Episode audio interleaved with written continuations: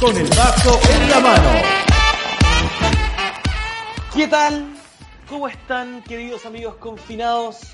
Bienvenidos a una nueva jornada de Con el vaso en la mano, el podcast desde Santiago Centro, como hace mucho rato, junto a mi compañero Ismael Quiroga, también desde Santiago Centro. Ismaelero.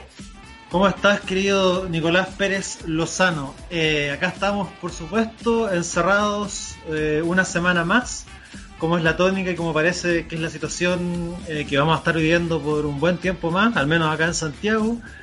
Que estemos acostumbrados no quiere decir que nos guste y que nos agrade esta situación. Cada día la odiamos más, hay que decirlo.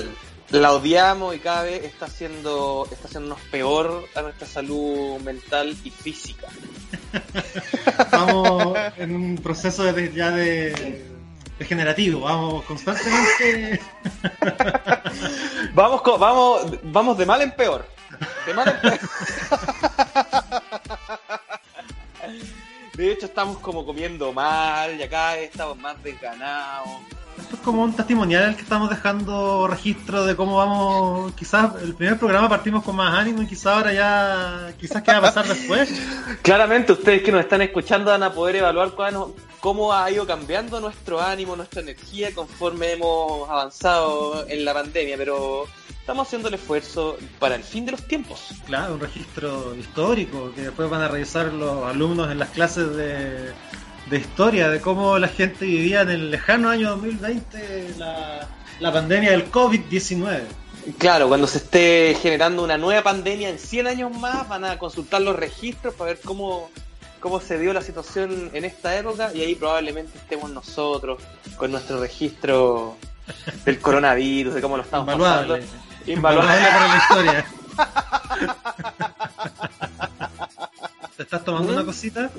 Yo como siempre me estoy tomando una cosita, ahora me estoy tomando cada vez más cositas, pero hoy como es la tónica de nuestro programa, me estoy tomando, estoy ya con el vaso en la mano, tomando una rica cervecita que es eh, mi bebida de cabecera.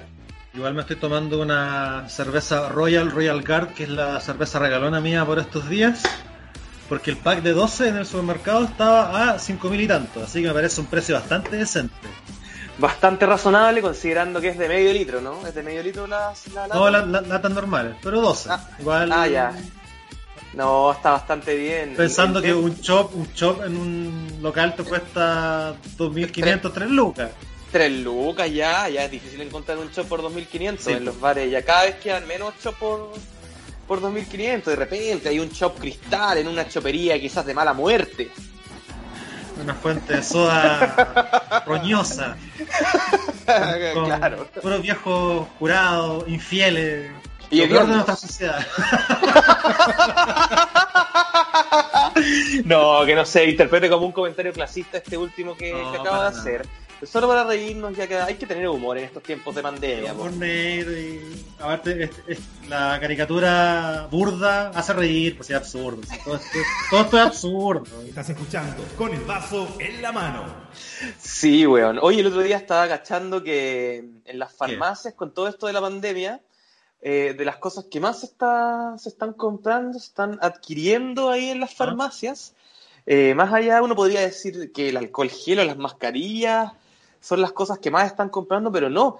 Fíjate que lo que más está comprando la gente son anticonceptivos y condones. Mira, o sea, para la gente que vive en pareja, porque me imagino que uno no puede salir, entonces no puede ir a hacer cositas a otros lados, así que al menos la gente se está, la gente se está cuidando en sus casas. Mira, hay, hay una noticia a propósito de, de todo lo que tiene que ver con las relaciones sexuales, que mm, la ONU está alertando que esta pandemia va a dejar millones de embarazos no deseados por las dificultades al acceso de los anticonceptivos. O sea, van a ser millones de niños concebidos en esta época de pandemia, en tiempos de, aburrimiento. Pues si cuando ya no tenéis nada más que hacer, ahí se sube la temperatura nomás y empezáis a... Pero te imagináis, ya, está tanta guagua la sobrepoblación mundial, si lo que menos queremos ya son más seres humanos y ahora por culpa de este virus más encima vamos a tener más gente eh, poblando el planeta por culpa del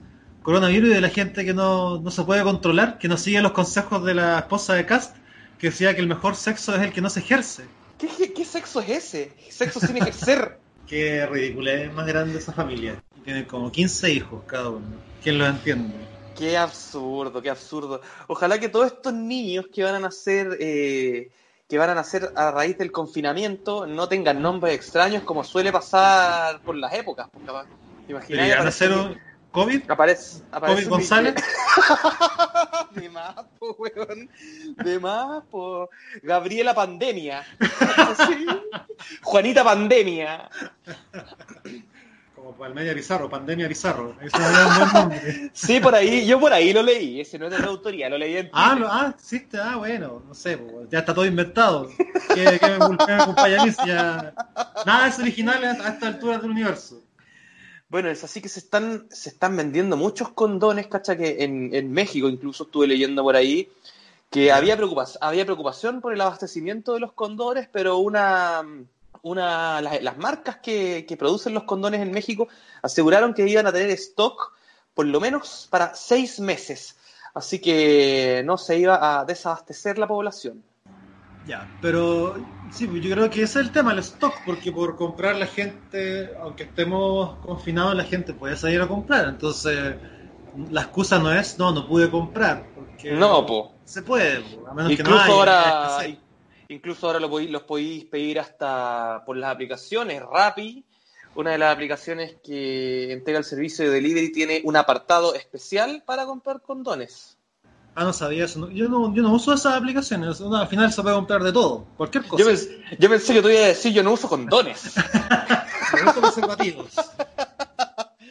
Lo hago así a los choros. A los choros. Reivindicando la masculinidad. Sí, po, así con la cosa, po. No, pero acá en la soledad no hay opción, así que sería una compra inútil para estos días. de- Sería una compra absolutamente inútil, po, weón. Totalmente. Un gasto totalmente innecesario. Exactamente. Al final, el- la soledad son otras cosas las que uno, uno busca, que tiene que encontrarse con uno mismo. Sí, pues y uno se encuentra con uno mismo ahora en cosas tan sencillas como en las labores domésticas. Ya lo hemos, lo hemos conversado varias veces en este programa y una de las cosas que uno está haciendo más seguido o quizás ahora agarró más notoriedad dentro del quehacer doméstico Ah, es el cocinar, Ya, ya, po, es, es- es el Ya no cocinar. estamos hablando, ya no estamos hablando de cosas sexuales, pues. No, dimos un salto, Ah, dimos un ya, salto. Las cosas que uno está empezando a hacer más seguido me empecé como a asustar de, de, de va esta conversación. Tú pensabas que íbamos a terminar hablando de la masturbación compulsiva. Con el vaso en la mano. Y el otro día hice una escalopa Kaiser. ¿Tú cachai la Escalopa escalopa Kaiser. Kaiser? Sí, pero ¿cómo, qué, qué lleva eso? Está como rellena, ¿o no? Que rellena con quesito y jamón eh, enrolladita y se fríe enrolladita y ahí queda exquisita. Bien, bien rico y fácil de hacer. Pues tú también estás ahí moviéndote con la cocina, pues improvisando. Si ahora estamos en una época de improvisación y de aprendizaje. Sí, pues, un, amigo mío que tú, tú conociste, el pequeño Miguel, más conocido como Vitoco, eh, una vez me recomendó un canal de YouTube de un chef italiano que vive en España que se llama Pino, Pino Prestanizzi. Y eh, él tenía una receta pa- para hacer pizza eh, en la casa. No, como- no como para pizzería, sino para hacer en, en la casa. Así que la, la seguí y hoy día la, la hice y me quedó bastante buena. ¿Quieres que te dé la receta? Sí, pero primero quiero preguntarte si se trata de una pizza de masa alta, una pizza de masa fina, qué tipo de ingredientes usaste, algún queso especial. A ver, cuéntame todo el proceso, ¿Quieres saber todos los detalles? Eh, todos los detalles. Si no es una masa particularmente delgada como una pizza a la piedra. Como una masa pan. Sí, una masa pan más bien tradicional. Te- lleváis eh, medio kilo de harina, le echáis un poquitito de agua, la levadura, y ahí empezáis la sal y, y un poquito de aceite también le echáis a la mezcla. Ahí revolví, amasáis, eh, después ahí ya, ya te queda la masa. La dejáis la- reposando. ¿Mm? La dejaste reposando para que creciera. Sí, la dejé reposando dos horitas para que doble su tamaño, que es bastante grande. Después pescáis la lata, la lata del horno y le echáis aceite, le echáis aceite a la, a la lata. Claro. Y después ponéis la masa encima y la, con los dedos la vais estirando para que abarque toda la, la superficie. Después yo le eché salsita de tomate le eché encima también eh, ¿Y, trabaja- tomatito- y tra- trabajaste la salsa de tomate? ¿Le hiciste alguna línea especial la echaste así como viene? Lo que pasa es que la, la eché como viene, pero después, acto seguido de haberle echado la salsa de tomate, le piqué un poquito de, de tomate real y eh, lo aliñé con orégano, eh, sal y aceite de oliva. Y eso lo puse encima de la salsa de tomate. Entonces va a ser como una mezcla de, de las dos. Y según este chef había, había que meter eso, eso al horno, como por 5 minutos, y después sacarlo. Y después poner el queso. Puse el típico queso granulado que venden en los supermercados ¿Ya? que sí, y le puse unas tiritas de pimentón. Y de vuelta al horno hasta que ya estuviera lista. Y queda ¿Cuánto rato? rica. Es que ahí depende del horno, ahí vais, vais viendo. Como que en total son como 15, 20 minutos, depende del, depende del horno. Porque tenéis que ir mirando hacia abajo ya está como cocinadito y está como tostadito y queda bien crujiente la base con el- al ponerle el aceite y, y sabéis que la disfruté bastante. Todavía tengo la guata pesada de Es lo una comí. buena, es una buena porción de pizza que además probablemente te quedó una porción pa- para un Pa' refrigerio mañana. posterior. Sí, me almuerzo para dos días con eso. Pino. Prestanizzi se llama el canal de YouTube para que la gente lo siga. El video de- se llama Cómo hacer una pizza en casa. ¿Y sabes cuánto tiene? Tiene como casi 4 millones de vistas. Qué locura. Qué El locura. alcance de YouTube. Yo también voy a recomendar un canal que es de un, de un periodista gastronómico español que hace muchos videos para el diario El País, pero tiene su canal que se llama El Comidista. Es un personaje bien particular, ustedes se van a dar cuenta de su forma de ser. Es bien divertido, se llama El Comidista y tiene hace, hace videos de distintos tipos. De partida también comparte recetas, pero también hace videos donde invita a, a distintos chefs a hacer catas de diferentes productos para ver qué productos en los supermercados son los que convienen, cuáles son los mejores, etcétera. Así es bien variada la, la oferta en cuanto a sus contenidos, así que yo lo recomiendo harto. Y también tiene, de repente hace, hace sesiones en vivo, es muy, es un tío muy divertido, da, da risa verlo.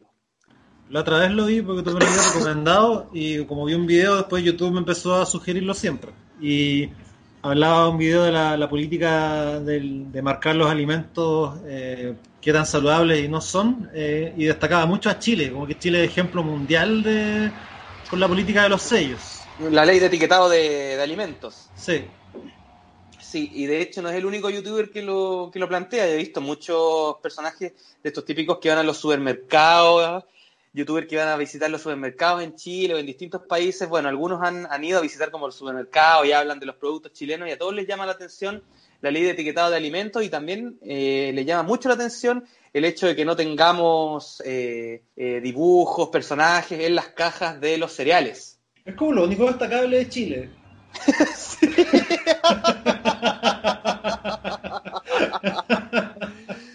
Oye, y esa ley de etiquetado de alimentos parece que fue una gestión de Girardi, personaje siniestro de la política. Algo hizo. Algo hizo bien por el, por el pueblo. Sí, parece que estuvo, tuvo que, que ver con eso, pero realmente yo la reconozco como una buena una buena medida, está bien. porque- Sí, porque igual te frena, igual te frena. Así como que queréis comprar una weá y veis que tiene todos los sellos, igual la pensáis. Puede que sí, igual te lo termináis comprando, pero, pero igual te hace más consciente de, de lo que estáis comprando. po. y demitificó muchos alimentos, como muchas barras de cereales que al final tenían todos los sellos. Las de, Sí, las de Quaker, no, no sé qué marcas son, que tiene, que tiene muchas variedades, que son de manzana, que son de no sé qué, aquí, que allá, frutos rojos. Al final uno las ve y tiene todos los sellos, y son otras las que son más saludables que esas. Sí, po. Oye, hablando de golosina, el otro día me to- me topé con un con- me topé con un con un Instagram de, de unas personas que venden a, a domicilio. Bueno, se, se, está- se estila mucho en esta época de cuarentena los emprendimientos de delivery. Sí. A domicilio, todas estas golosinas de antaño, fruna. El tabletón, los chocolates Verona, las pesetas. Receta, la receta no es- son puros placeres culpables eso, porque no, no es ningún alimento rico realmente. Oye, pero no, no, pero los tabletones son muy ricos, las pesetas son espectaculares. Venden también los cubanitos, que son como unos marshmallows bañados en chocolate. Y puta, weón, por 10 lucas tenía una caja, weón, casi ilimitada de esas golosinas. La cagó. Yo creo que mis favoritas de esas golosinas son las galletas serranitas. Ah, Me mira, encantan, no me gusta encantan los serranitos. Sí, a mí me gusta con esa cremita de limón. Pero son alimentos que pues, to- to- todos los chocolates que tú nombraste no se acercan en nada al chocolate. No son No, po. sucedáneos. Pero Son sucedáneos nomás, pues son ricos, po. Son Como ricos, pero. chocolates de 10 pesos que vendían. eh, Los típicos, típicos chocolates individual que vendían café y blanco. ¿Te acordás? Que no fuera grasa. Eso, esos son los Verona, po. Que los venden Ah, en este- ojo, en este Verona. que- chocolate italiano. No, po. Ese es el nombre que tienen. Se llaman chocolates Verona de Fruna, po, weón. Es el nombre que tiene. Para mí era el típico chocolate de mierda de 10 pesos que me en el colegio. Sí, igual ya no valen 100 pe- ya no valen 10 pesos, po. No, ni cagando. no se la- Oye, ya que, ya que estaba hablando de las golosinas, hay, hay, tan- hay, tan- hay tanta golosina rica, weón. Oye, estoy buscando eh, la página exacta de los tabletones para dejársela, dársela a la gente. Mira, el la es una página de Instagram. ¿Ya? Se llama tabletones.cl. Ese es su usuario en Instagram. Ya tiene 25.000 seguidores y vende ahí sus productos. Mira, vende cubanitos, vende los Leblon. ¿Tú cacháis los Leblon? Los Leblon también son ricos, son parecidos a la peseta. Sí, Vende los- El Leblon tiene como. Tiene un sabor especial. Tiene como un sabor a menta. No. ¿Menta? ¿No? ¿A qué No. dirías tú que tiene un sabor el Leblon? Como trufa, ¿o no? No, no sé, weón. Yo me acuerdo que el relleno es distinto. Y mira, también están las pesetas, que son muy ricas. Están los 303, que son Ah, como oh, que son antiguos. Está también el quilate, El quilate es como el Super 8 Fruna. exacto. Está el malvachoc, que también son ricas las malvitas. Está el tortazo, que es como un pastelito así con cremita, bañado en chocolate también. La típica, todo lo, todo lo de marina. Mira, está uno que se llama munición, que es, que es como un maní bañado en chocolate también. Puras cuestiones grasa, grasa, grasa a la avena, pero rica, pues y en esta idea- ideales para esta época de ansiedad. Tú te ríes de mí, pero efectivamente el relleno del Leblon es sabor trufa. Sabor trufa. Sí. Nada que ver, yo me acuerdo de otro sabor, pero ese debe ser el sabor de trufa. A lo mejor hay, hay- tiene que haber dos otro tipo de po. Según Fruna, ese es el sabor.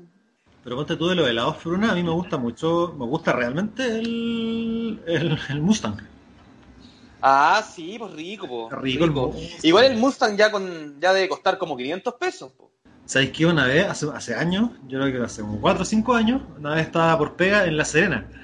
Y en una plaza había un caballero vendiendo Fruna, eh, o sea, ¿Ya? Mustang. Y le dije, ah, vamos a comprar uno. Eh, hola, me da un, eh, un Mustang, sí, ¿cuánto vale? Eh, 1002, me dijo. Ah, no, no, gracias, le dije yo. Qué robo, qué robo. Ni siquiera, Claro. ahora, con- ni siquiera ahora con la inflación y con los años debe costar 1002. Ni cagando. Yo creo que deben costar como 600 pesos en el comercio ambulante el, el Mustang, aunque no sabemos porque ahora ya como un... un ¿Cuál es? el- es como el Mustang, pero el oficial, el de Sauri o el de Brescia. El Mega, el Mega ya vale como 3 lucas, po, weón.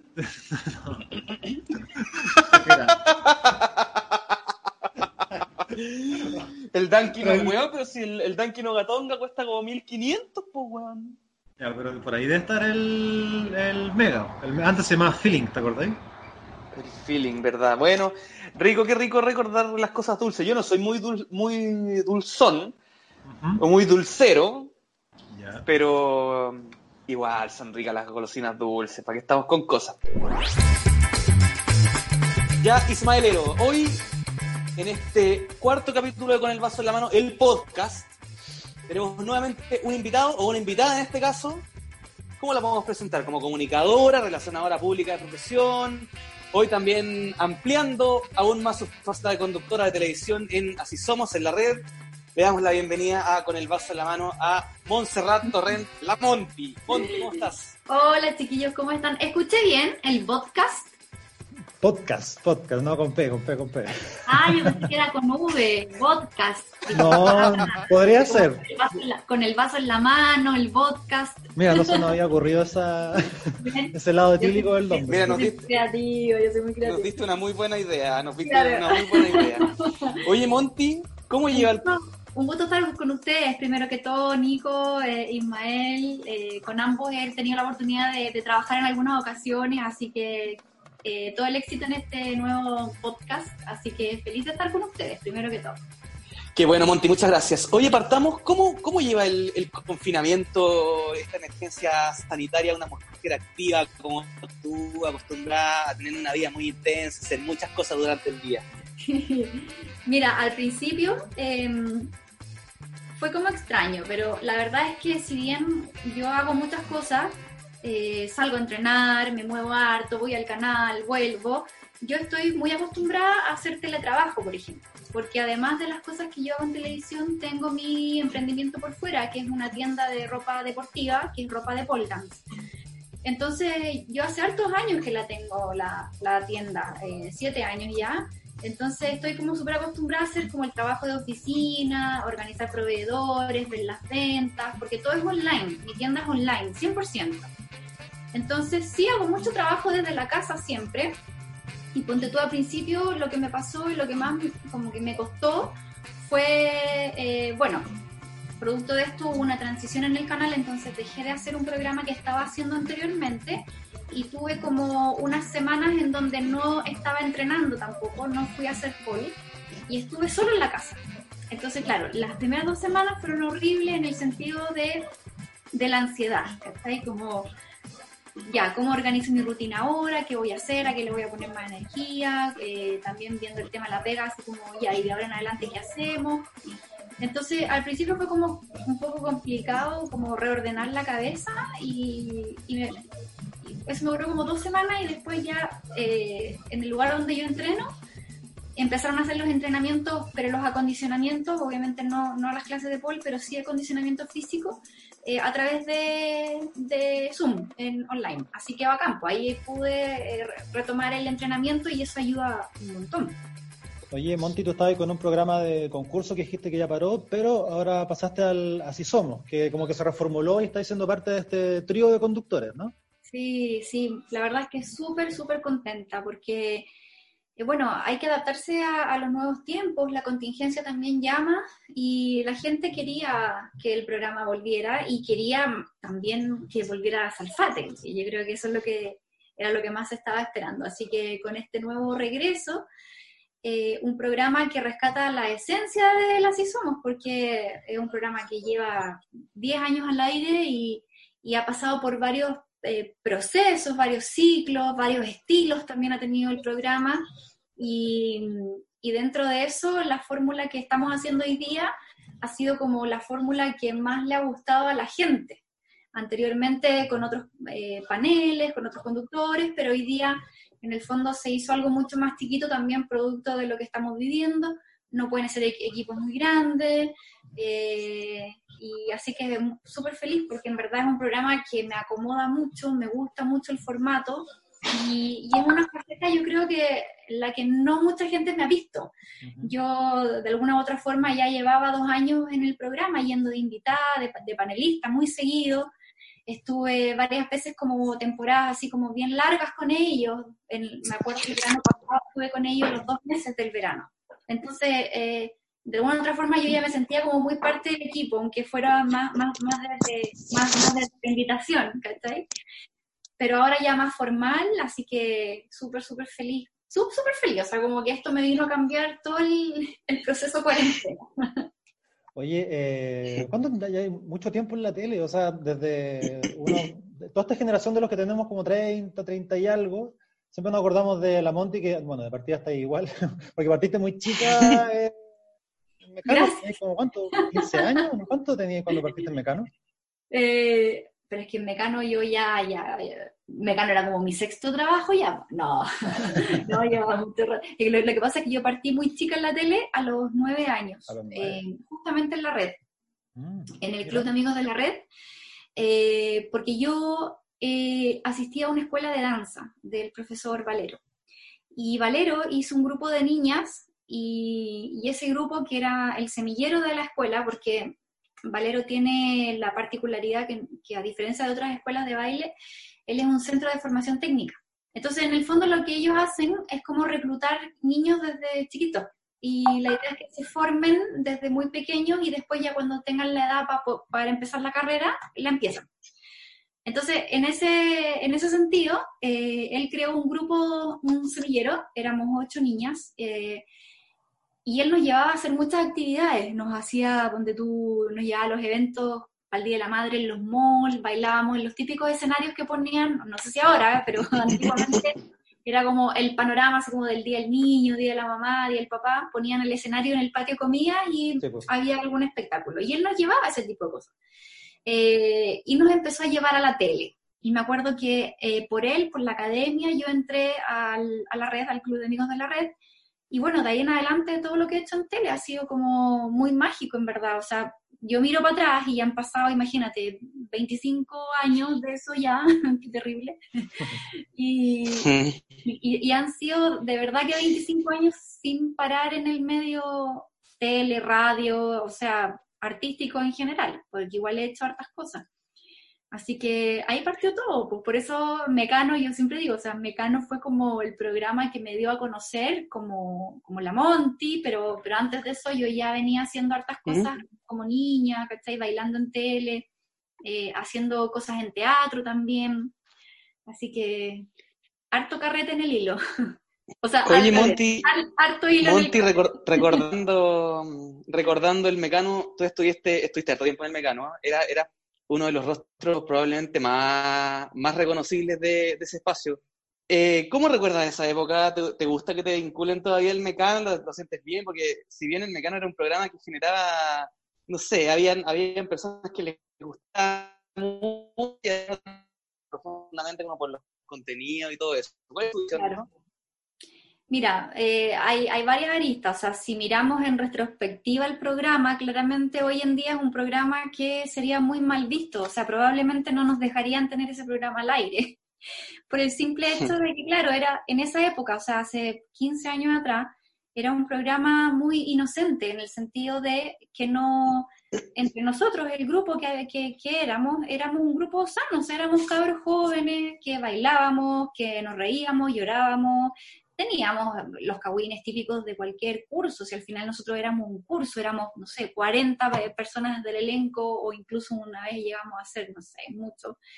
Eh, entonces, claro, es un programa que para esta época eh, está como súper fuera de contexto, sobre todo por lo que ha pasado después con los movimientos más feministas y con la, con la hipersexualización de la mujer, y nosotros, claro, éramos cabras Ujú. chicas que bailábamos con faldas, con petos, pero también en un contexto en que no había maldad detrás de eso. Eh, nosotros bailábamos. Yo, como te digo, yo bailo desde los cinco años que me metí a, a la escuela de baile y, y nunca he tenido como, como, como esa, ese sentido del, del- de que sea algo mal visto bailar, por ejemplo, con una falda. Porque yo toda la vida, desde muy chica, siempre usé faldas, mallas, Claro.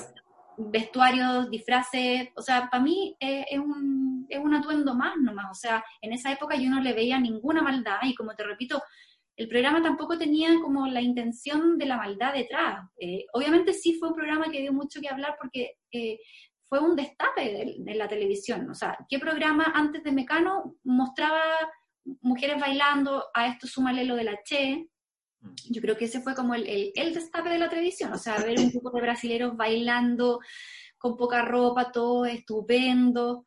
Eh, entonces, claro, Mecano marcó, marcó mucho y, obviamente que generó mucho de qué hablar.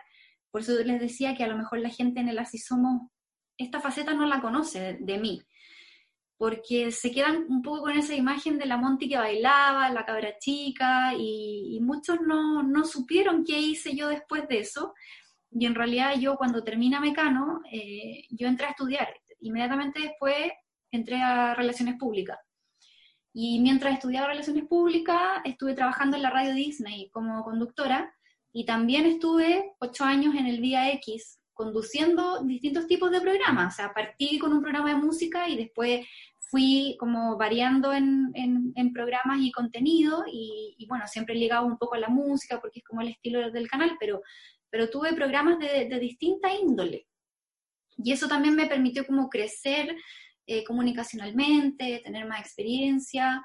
Y, y, la gente que no me siguió probablemente en el cable ni en la radio, no saben que, que yo hoy eh, tengo más, eh, hoy día tengo más experiencia quizás como comunicadora que como bailarina en la tele.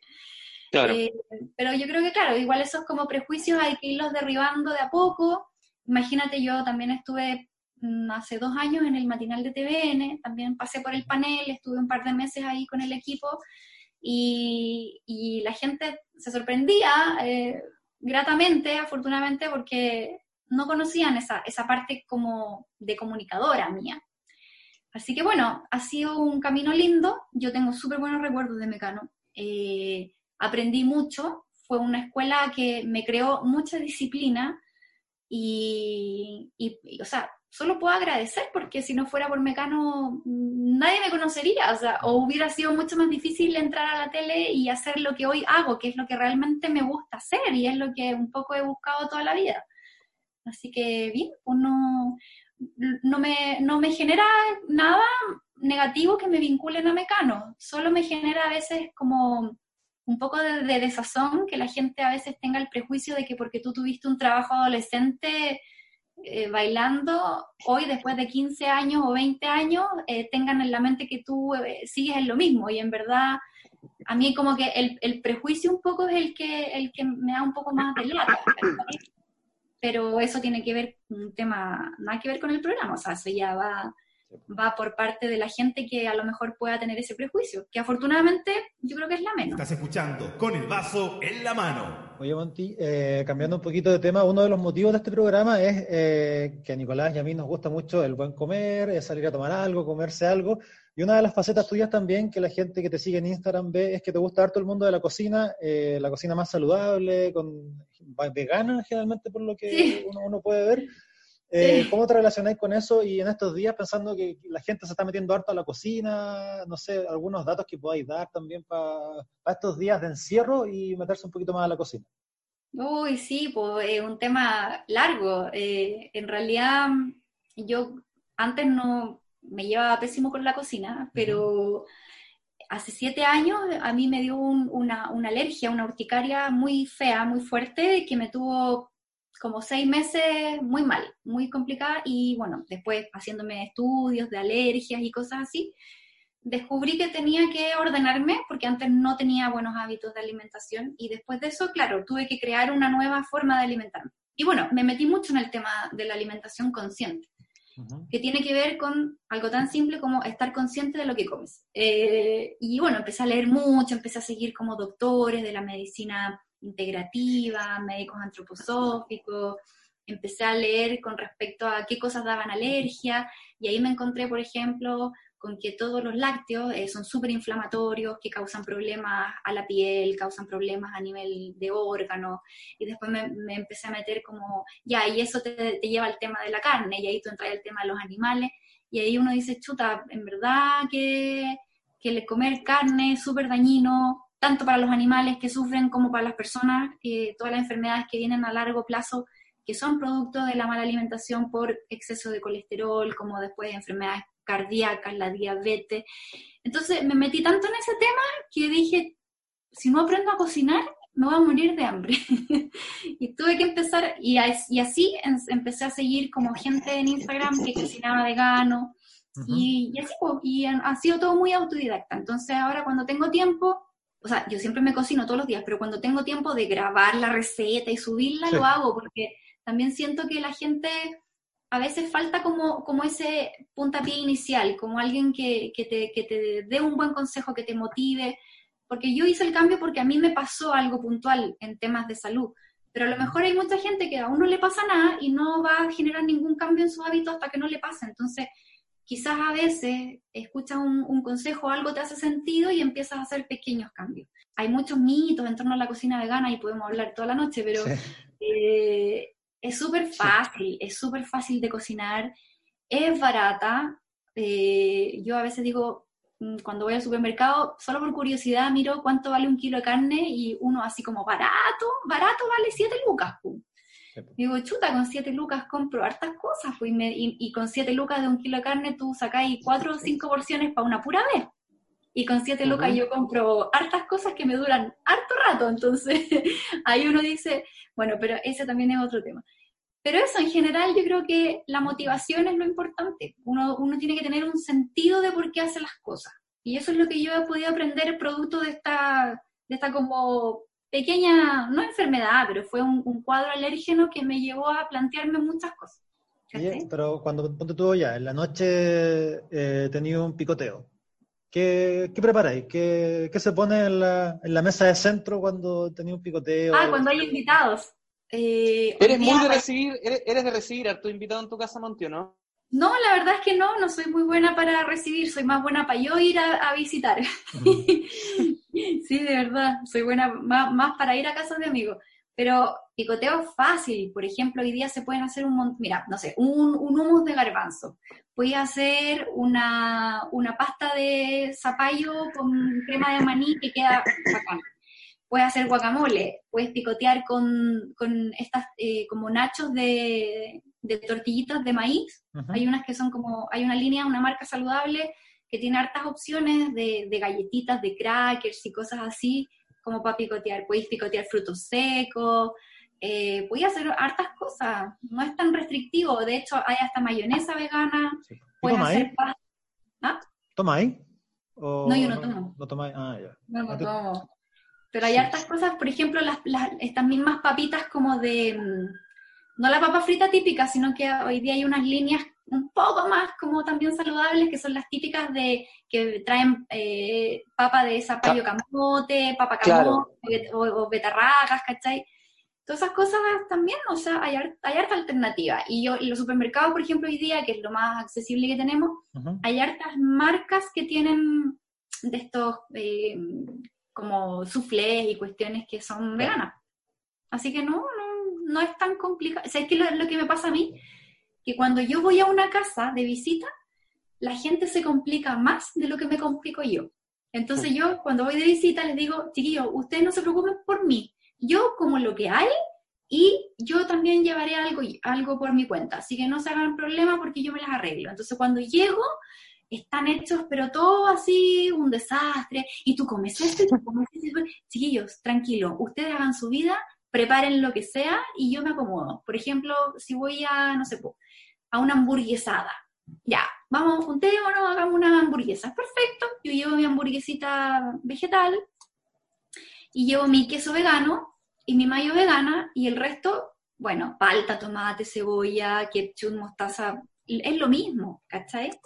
Entonces al final tampoco es tan terrible, Bacán. se puede. Ya, Monty, eh, volviendo a este mm, contexto de crisis sanitaria, como comunicadora eh, vinculada a la televisión, ¿cómo evalúas tú el rol que ha tenido la televisión en esta, en esta crisis? Estamos hablando de la prensa, de los otros programas y de todo este cambio en el paradigma de la televisión con programas desde la casa, teletrabajando, etcétera. ¿Qué te parece todo eso?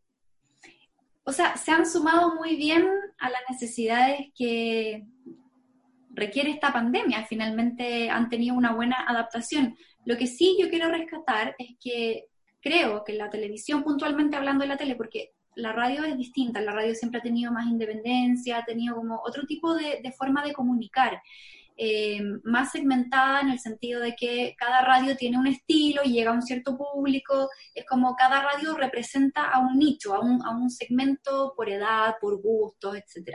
En cambio la tele es un medio masivo. Eh, yo creo que desde el estallido social que han sabido muy bien cómo absorber ese pulso de la gente y tratar de poner la televisión al servicio de la comunidad.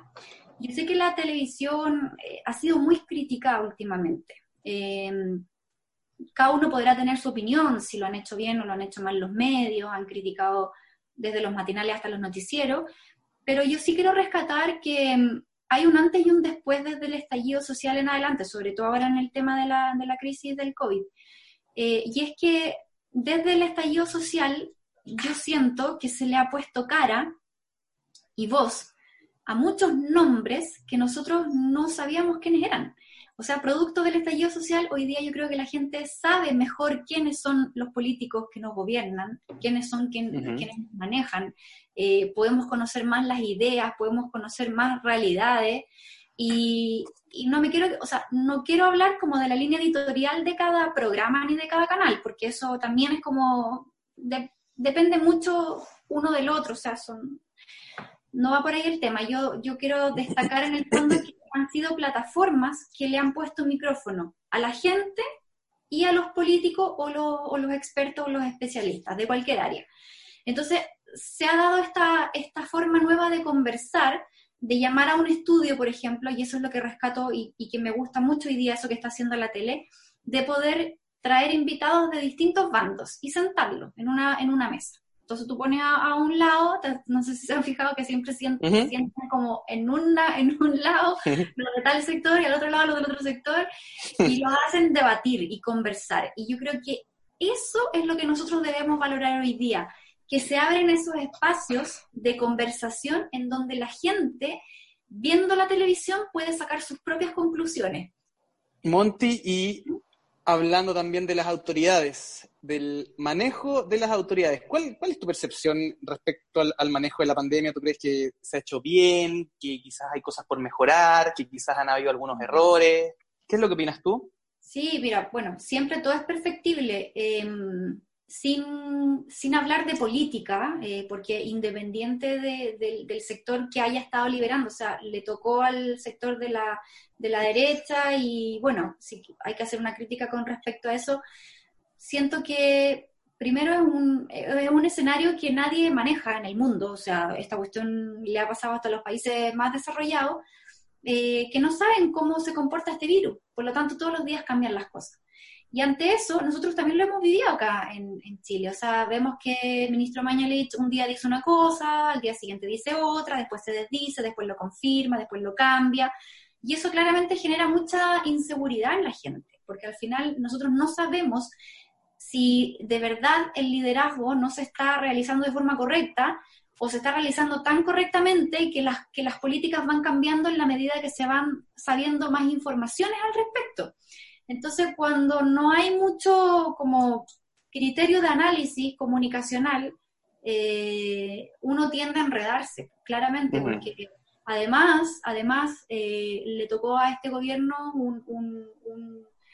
una crisis de credibilidad muy fuerte, que parte en octubre. Yo no sé si, si antes también estaba esto tan, tan marcado. Eh, pero desde, octubre las cosas cambian y, ya la confianza hacia el gobierno venía súper alicaída y, y, que les haga hacer frente además a una crisis.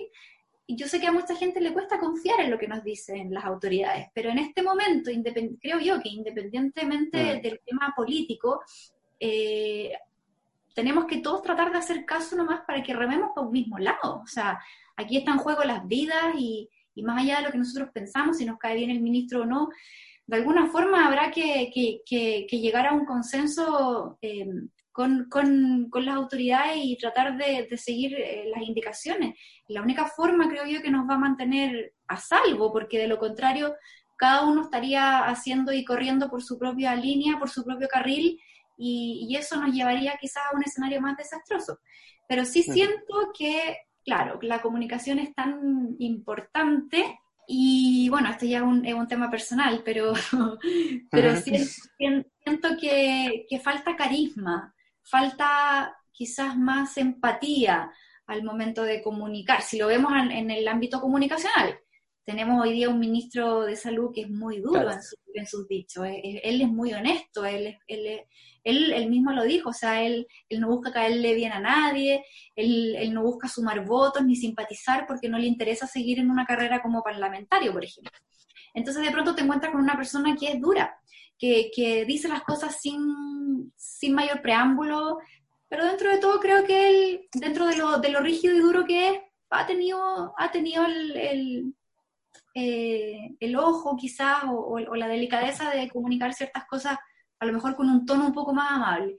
Pero sí me hace falta, creo yo, hoy, eh, en, términos comunicacionales, un rostro más amable, como alguien que sea más, más humano o humana. Claro, eh, Montserrat Torres, más conocida como Monty, ya para terminar esta agradable entrevista y pensando ya más positivo y, en ese momento en que ya todos podamos salir o hacer algo, ¿qué es lo primero? Esta es como la pregunta que se hace en general en estos días. ¿Qué es lo primero que, tenéis pensado hacer o que quería hacer cuando ya se acabe todo esto y podamos hacer la vida un poquito más normal?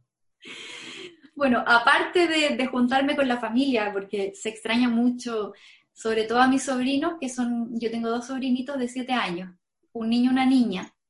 Y lo extrañamos un montón, mucho, y yo creo que, bueno, restando eso, que yo creo que es lo que todos haríamos, como reunirnos con la familia, ir a tomar clases de pole. te juro que extraño mucho entrenar.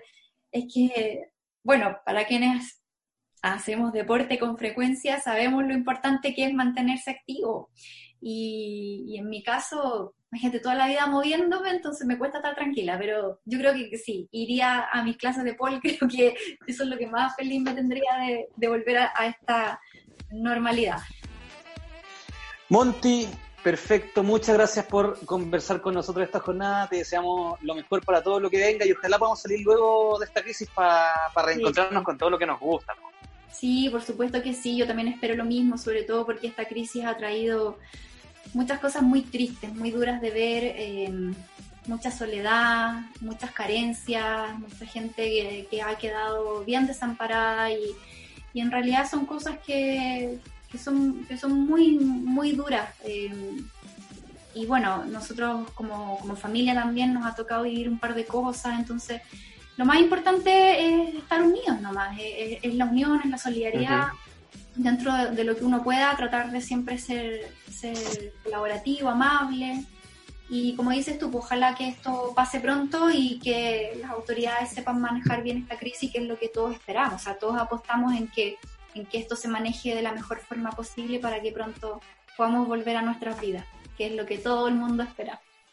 Así que gracias a ustedes, chiquillos, Nico, eh, Ismael, un besito, cuídense mucho y toda la gente que nos está escuchando también, mucho ánimo chiquillos, mucha fuerza y que se vengan cosas súper positivas después de todo esto. Estás escuchando con el vaso en la mano. Oye, Nico Pérez Lozano, arroba Nico Pérez Lozano. Eh, dime Ismaelero. Se me pasó volando el programa, se me pasa muy rápido esto, vaso en la mano. Este podcast, como dijo nuestra querida amiga Monty, Monserrat Torrent. Oye, qué bueno tener a la Monty, una mujer muy entretenida, muy inteligente, muy simpática, una agradable, siempre, muy agradable siempre conversar con ella.